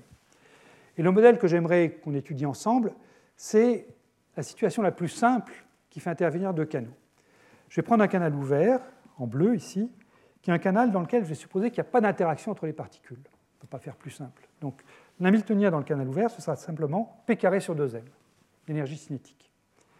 Et puis le canal fermé, qui doit avoir au moins un étalier, puisque c'est lui que je dois venir mettre en résonance avec mon canal ouvert, eh bien, je vais supposer que c'est un potentiel séparable associé à une fonction phi0 de R. Donc je vais me donner une fonction phi0 qui sera rigide, hein, je ne pourrai pas la changer, cette fonction phi0, et je vais donc prendre ce potentiel séparable que je vais coupler à mon canal ouvert qui, n'a que de l'énergie statique, si je ne le mets pas, qui n'a pas de longueur de diffusion. Et mon paramètre de contrôle dans tout ça, eh bien, ce sera l'énergie du canal fermé par rapport au canal ouvert, donc ce que j'ai noté EF ici, pour EF, c'est pour fermer, le F, euh, donc ça, mesure l'énergie de phi 0 par rapport au zéro d'énergie de mon Newtonien purement cinétique, P carré sur 2m. L'état du système, donc, qui est un état à deux canals, eh bien, je vais le décrire par un spinner à deux composantes. Psi, ici, c'est les fonctions d'onde du canal ouvert, donc c'est des fonctions de carré sommable essentiellement, et phi, qui est donc le canal fermé. Et comme je dis, le canal fermé, lui, euh, il n'a qu'un état, hein, c'est un espace de dimension 1, si vous voulez, c'est tous les états dedans, dans cet, dans dans cet euh, espace-là, sont proportionnels à phi 0. Donc la, seule chose que j'ai à déterminer ici, c'est l'amplitude petit alpha que je vais mettre devant le phi 0 ici. Donc euh, les, deux inconnus, enfin je vais revenir là-dessus, mais c'est la fonction psi et puis l'amplitude alpha ici du canal fermé. Donc ces canaux, il faut que je les couple. Donc euh, l'équation valeur propre que je vais me donner pour le couplage entre ces deux canaux est la suivante. Donc l'équation valeur propre projetée sur le canal ouvert, si vous voulez, c'est H0 agissant sur psi, ou H0, encore une fois, c'est simplement de l'énergie cinétique, plus un couplage W qui prend la fonction du canal fermé phi 0 et qui me l'envoie sur le canal ouvert. On va voir comment, on s'y traite ça dans un instant. Euh, donc euh, je prends la fonction phi 0 avec l'amplitude alpha, hein, puisque j'ai mis un spinner psi alpha phi 0, égale donc, puisque je prends l'équation valeur propre, égale psi. Et puis cette équation projetée sur le, canal fermé, c'est donc cet opérateur W qui implicitement a cette opération de projection sur le canal fermé, agissant sur psi, plus alpha fois EF fois phi 0, donc ça c'est l'énergie euh, de mon, de, mon, de mon, canal fermé, donc c'est l'hamiltonien si vous voulez du canal fermé, alpha EF phi 0, égale alpha E phi 0, donc E étant la valeur propre que je cherche. Voilà, donc ça c'est un système d'équations à deux inconnus, si je puis dire. Mes inconnus, je vous rappelle ce que c'est, c'est la fonction psi en tant que telle ici, et puis le coefficient alpha ici. Phi 0, elle est connue, elle est rigide, et je n'y touche pas, c'est la même fonction phi 0 que ce que Yamaguchi avait pris pour ce potentiel séparable. Et ce que j'entends par ce potentiel W ici, c'est la chose suivante. Euh, si vous reprenez cette, euh, chose-là ici, si je suis amené par exemple à projeter ça sur, euh, sur le bras psi, eh bien, quand vous verrez apparaître psi w phi 0, c'est en fait quelque chose qui sera donc l'intégrale d'un psi étoile de R fois w de R, que je vais me supposer de, imposer de, de par le modèle, fois phi 0 de R, également imposé par le modèle des 3 R. Et ce qui va compter en fait dans tout ce qui va suivre, ce n'est pas vraiment la valeur de la fonction phi 0 de R, c'est le produit WR phi 0 de R. C'est ça l'ingrédient euh, important, c'est le produit des deux, c'est la manière dont finalement le canal d'entrée va se coupler, le canal d'entrée ouvert va se coupler au canal fermé. C'est à la fois par la fonction W et puis par la, fonction onde vers laquelle j'arrive, le phi 0. Et ce produit W phi, je vais le supposer réel et isotrope pour simplifier, ce qui me conduira, comme je l'ai dit tout à l'heure, à de la diffusion qui sera uniquement une diffusion qui sera elle-même isotrope, donc uniquement dans le canal euh, L égale 0. Voilà, donc voilà le modèle, et il s'agit donc de, le résoudre, ce modèle. Et après ce qu'on a vu sur le, potentiel de Yamaguchi, ben vous allez voir, ce n'est pas compliqué, juste, on va juste décalquer ce qu'on a vu jusqu'à maintenant. Donc je vous ai rappelé les deux équations qu'on a ici, et je vais commencer par la première, puisque j'ai deux équations inconnues, je commence par résoudre la première, euh, et puis ensuite, je ferai une méthode de substitution. Et puis, euh, une fois que je, substituerai dans la seconde, j'aurai tout trouvé.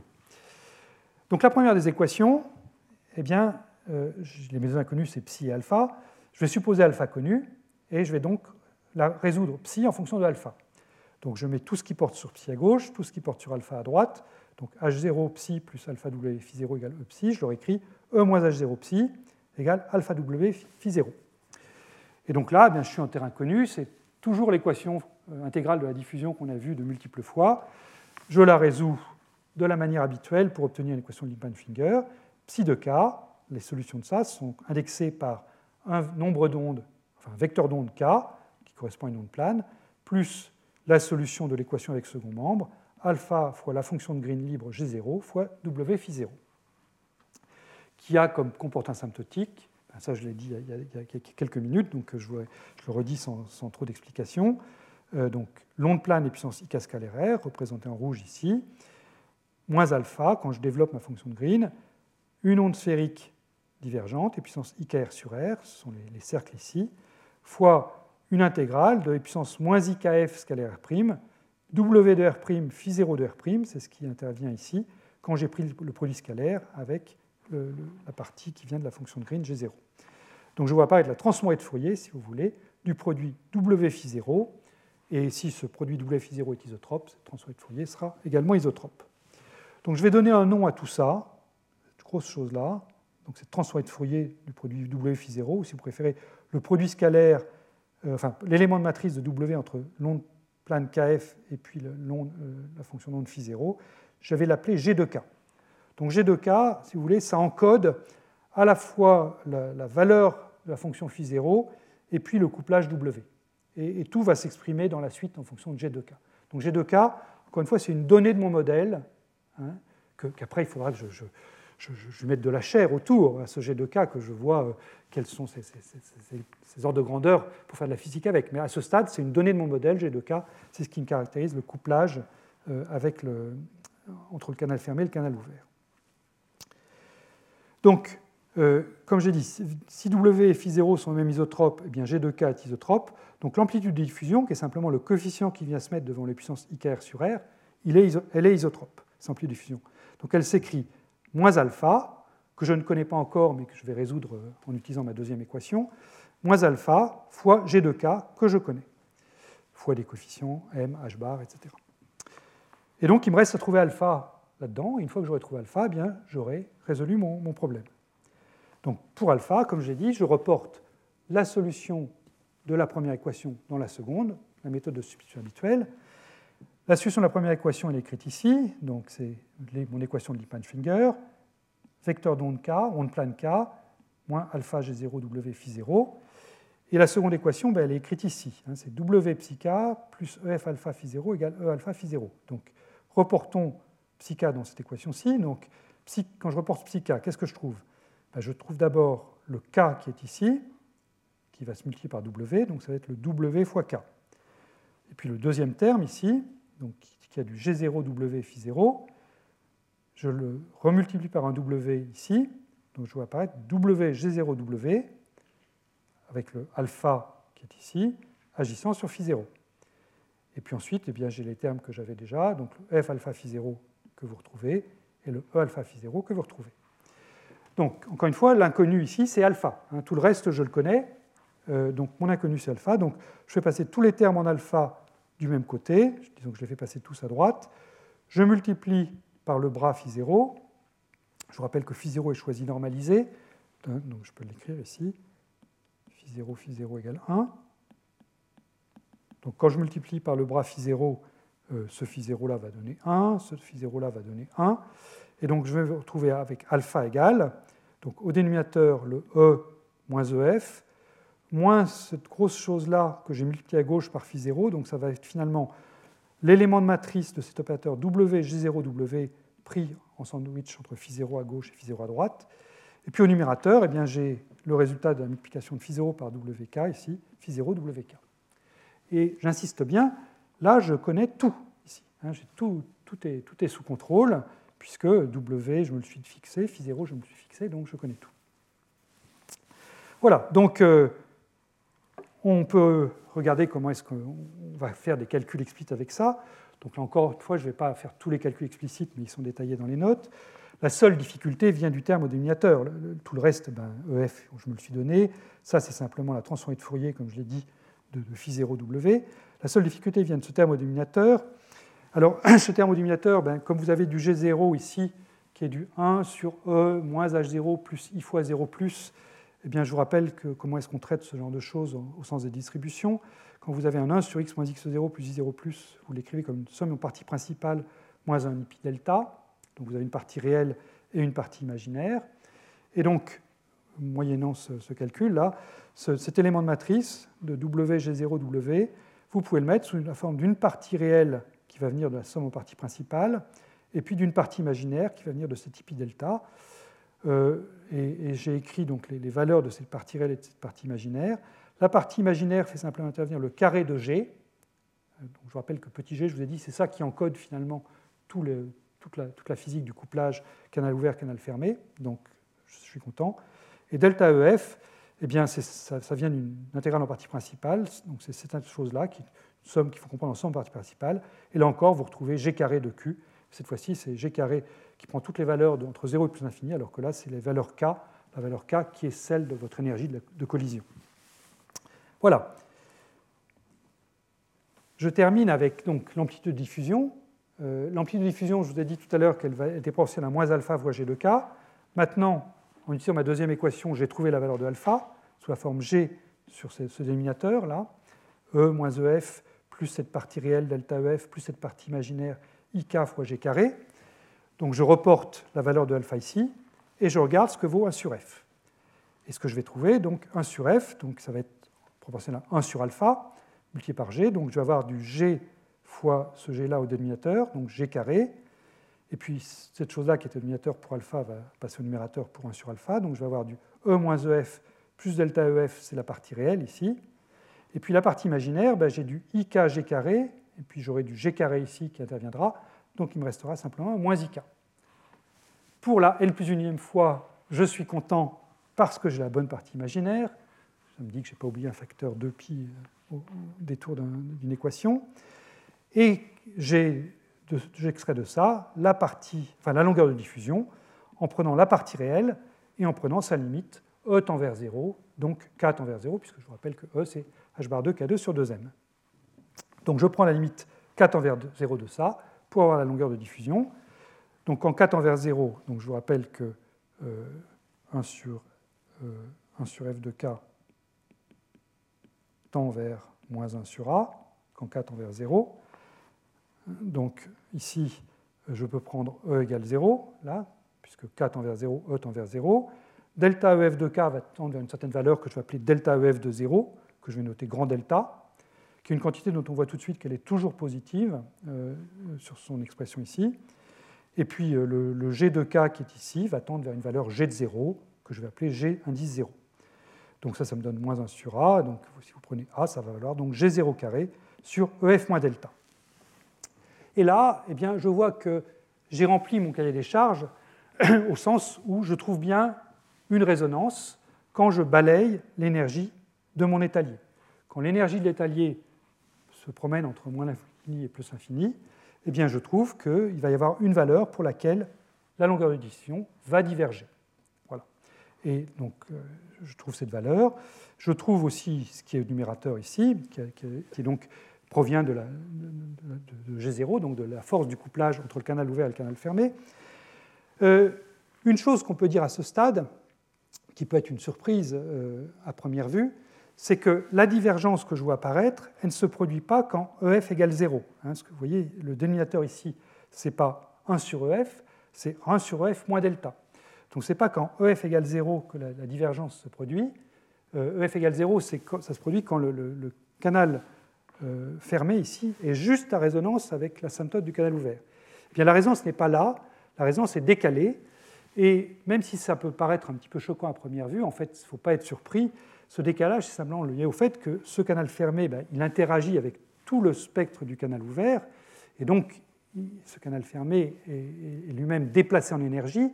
Et non seulement il est déplacé, mais il est aussi habillé, il est contaminé par les, états euh, du canal ouvert.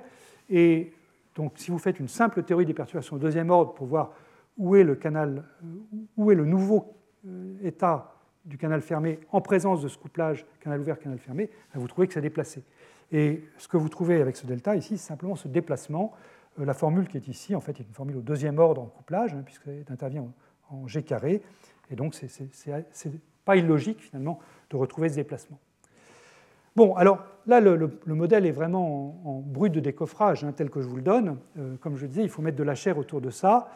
Et cette chair, ben, c'est ce qu'on va faire la, semaine prochaine. C'est-à-dire qu'il faut voir, par exemple, ce décalage, comment il se compare aux énergies réalistes d'un problème, c'est-à-dire l'énergie de Van der Waals, par exemple. Est-ce que c'est grand ou est-ce que c'est petit? Et on va voir que précisément, c'est ça qui va nous permettre de définir si on a affaire à des résonances larges ou étroites. Il faut également voir si les longueurs de diffusion qu'on trouve ici, les petits a qu'on trouve euh, à partir de cette équation-là, est-ce qu'elles sont grandes ou petites par rapport aux longueurs de Van der Waals, qui sont les longueurs de diffusion typiques dans un problème avec un potentiel de Van der Waals. Donc, à ce stade, comme je dis, les bruits de décoffrage, il est purement mathématique, ce résultat, et la semaine prochaine, eh on va voir comment est-ce qu'on peut mettre de la physique autour de tout ça. Voilà, donc je conclus.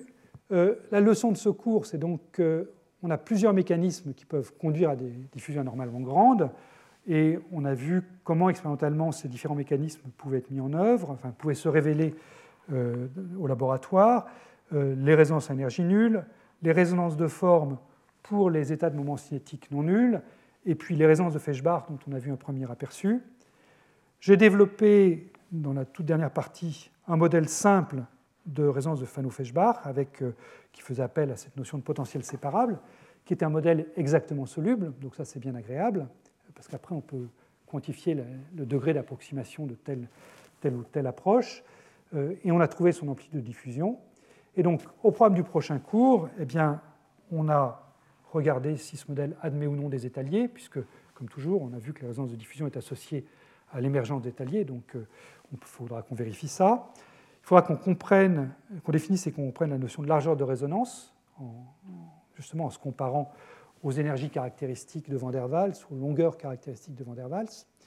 Et puis, euh, un dernier point qui est important, c'est de comprendre s'il y a des spécificités qui sont liées à la nature bicanale de la collision. C'est-à-dire que une fois qu'on a identifié que la longueur de diffusion pouvait diverger, eh est-ce qu'on peut dire bah, très bien, j'ai une longueur de diffusion qui diverge euh, avec une résonance de Feshbach, est-ce que je peux maintenant remplacer froidement cette longueur enfin, ce problème avec une longueur de diffusion qui diverge par un problème monocanal qui a également une longueur de diffusion qui diverge, ou est-ce qu'il y a quelque chose de spécifique au fait qu'il y a deux canaux? Est-ce que le, canal lié, par exemple, joue un rôle important, ou est-ce que peux simplement l'ignorer en, sachant simplement qui crée cette divergence eh bien, vous allez voir que là encore, la réponse n'est pas universelle et dépend euh, du fait qu'on a affaire à une résonance large ou à une résonance étroite.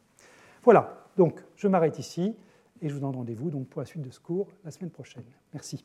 Retrouvez tous les contenus du Collège de France sur www.colège-2-france.fr.